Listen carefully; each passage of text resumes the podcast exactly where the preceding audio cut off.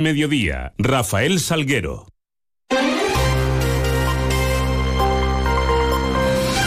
Muy buenas tardes, 2 menos 20, 10 minutos por delante para contar noticias de Mérida y Comarca esta hora y en este jueves 22 de febrero, en donde la primera parada la hacemos para mirar a los cielos que nos acompañan durante la jornada.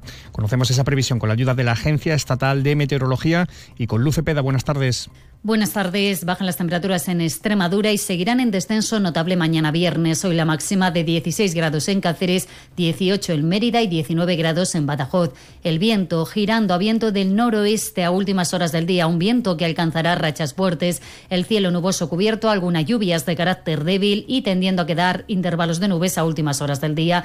Mañana cielo poco nuboso con aumento de la nubosidad durante el día. Probabilidad de alguna lluvia débil y dispersa, localmente moderada en montaña. La cota de nieve se va a situar entre 800 y 1200 metros y atención a las temperaturas que seguirán en descenso acusado. Mañana temperatura ya más invernales con máxima de 11 grados en Cáceres y 14 en Mérida y Badajoz. El viento del oeste con algunas rachas fuertes. Es una información de la Agencia Estatal de Meteorología. Nueve minutos para menos 10. Continuamos. Y les hablamos eh, del eh, Conservatorio Esteban Sánchez, porque celebra la próxima semana su Semana Blanca, lo hace repleto de actividades. Incluye danza, teatro, charlas sobre miedo escénico, talleres también de jazz, de guitarra eléctrica o de saxofón, o la presentación del libro Esteban Sánchez en la memoria, un libro de José Calzado Ruiz. La delegada de Educación, Susana Fajardo, acompañada del director del Conservatorio, eh, José Ignacio de la Peña, se referían a estas actividades.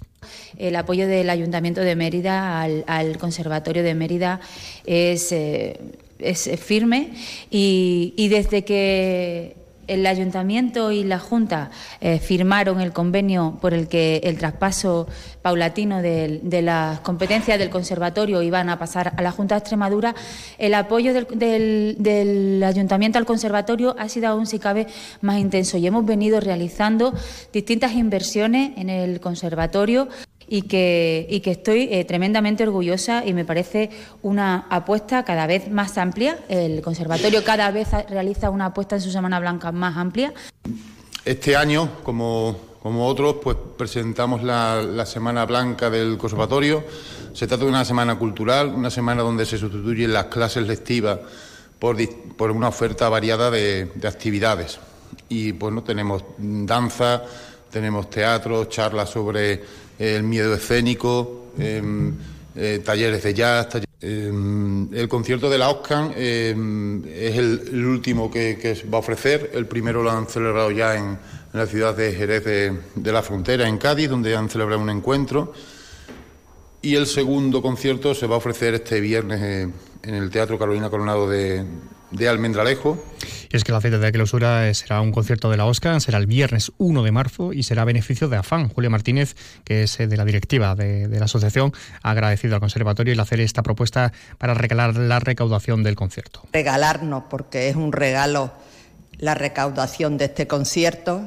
También quiero dar las gracias al Conservatorio de Almendralejo por aceptar la propuesta y decirle que la verdad esto es una alegría muy grande porque nosotros siempre estamos necesitados de dinero, porque nuestro proyecto no solo fue hacer el centro de día, que ya lo tenemos hecho y creo que es referencia para muchos centros de día, sino que lo queremos ir ampliando para ampliar a más personas. Y por otro lado, el Ayuntamiento de Mérida acogía hoy también la presentación de EMERA, que es la Escuela Digital para la Transición Energética promovida por Redella, Matriz, y la de Red Eléctrica y la Federación Española de Universidades Populares. Se trata de un espacio gratuito de capacitación pionera en España para empoderar a la ciudadanía como protagonista de los nuevos modelos energéticos. Escuchamos a la delegada de Educación, Pilar Amor, a la presidenta de la Federación Española de Universidades Populares, Mónica Calurano, y al delegado de Redella en Extremadura, Jorge Jiménez. La Universidad Popular de Mérida forma parte del grupo motor de Émera, con lo cual el compromiso municipal con eh, la transición eh, energética es más que evidente. Eh, si no fuera así, la Universidad Popular no hubiera puesto el foco en este proyecto concreto y más allá de las acciones que desde eh, la Escuela de Capacitación Digital se pueden llevar a cabo, como os he dicho, serán acciones presenciales con el fin de llegar a toda la ciudadanía. Con este propósito, desde nuestro proyecto de Universidades Populares, que como sabéis es un proyecto fundamentalmente municipalista, Iniciamos una andadura estratégica eh, de valor con Redella, matriz de Red Eléctrica España, en el año 23, en el marco de la Federación Española de Universidades Populares. Em, las universidades populares, hay más de 500 universidades populares en toda España, estamos en 13 comunidades autónomas y hay miles y millones de participantes en las universidades populares. De esta, como decía, de esta hermosa alianza entre nace la Escuela Émera Digital. La transición energética, bueno, yo creo que es un concepto que es un concepto que utilizamos ya mucho, ¿eh? lo usamos ¿eh? y, lo leemos continuamente.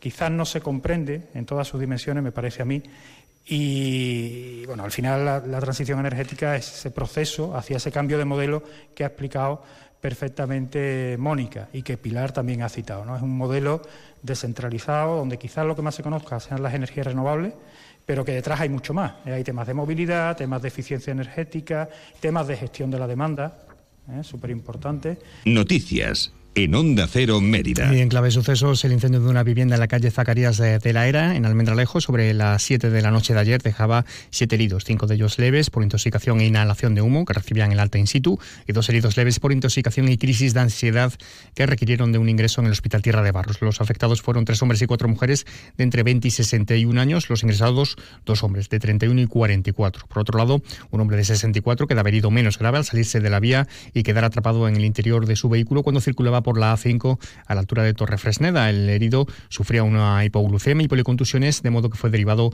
hasta el hospital de Mérida. Además, también informarles que el obispado de la diócesis de Plasencia ha decidido finalmente apartar temporalmente del ejercicio público del ministerio y de su oficio de párroco a Alfonso Raúl Massa Soto, que fue el detenido el pasado lunes dentro de la operación contra el tráfico de sustancias estupefacientes llevado a cabo en Don Benito y puesto en libertad. En esa misma operación, denominada Botafumeiro, fue detenido otro hombre, supuesta pareja del sacerdote que sí que ingresó en prisión. 1 y 47, una pausa. Segundas rebajas en Rapimueble, simplemente más bajas. Cheslong ahora 294 euros. Conjunto canapé más colchón, solo 299 euros. Más ahorro, más ofertas, más barato. Solo en Rapimueble, líder en segundas rebajas. Y paga en 12 meses sin intereses. Más de 230 tiendas en toda España y en rapimueble.com. En Mérida, nueva tienda en carretera de Valverde frente a Kia. No lo dudes. Si te gusta el queso fresco de verdad, elige el abuelo, de Quesos del Casar.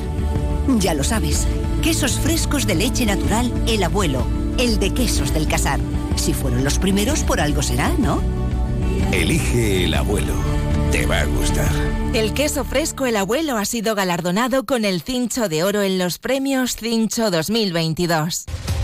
Automoción del Oeste pone a su disposición 10 unidades de Mercedes Clase A 250E híbrido enchufable con hasta 87 kilómetros de autonomía eléctrica y desde 350 euros al mes. Te regalamos por la compra el wallbox y la instalación valorada en 1.800 euros. Súmate al cambio con Automoción del Oeste y consigue tu Mercedes híbrido enchufable.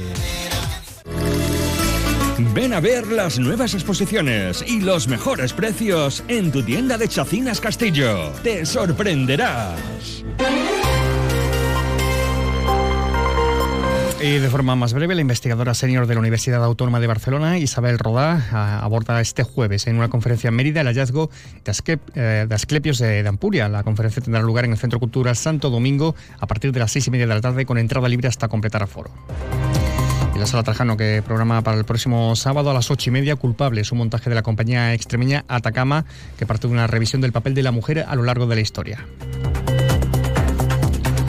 También concierto este viernes organizado por la Sociedad Filarmónica Esteban Sánchez. Será en el Centro Cultural Santo Domingo a las 8 a cargo del acordeonista Marta Cubas, con piezas que irán desde el barroco hasta la música más contemporánea. Próximo domingo, al mediodía, el Museo Nacional de Arte Romano organiza una visita guiada tematizada por alguna de sus piezas relacionadas con las fechas actuales sobre los dioses y ritos de Febrúa. Pues con esta apunte cultural llegamos, eh, alcanzamos casi las 2 eh, menos 10 de la tarde. Ya saben que pueden seguir informados a través de nuestra web, de nuestras redes sociales. Y ahora les vamos a dejar con toda la información regional, toda la información de Extremadura eh, dentro de unos segundos. Pasen un feliz resto del día, un feliz jueves.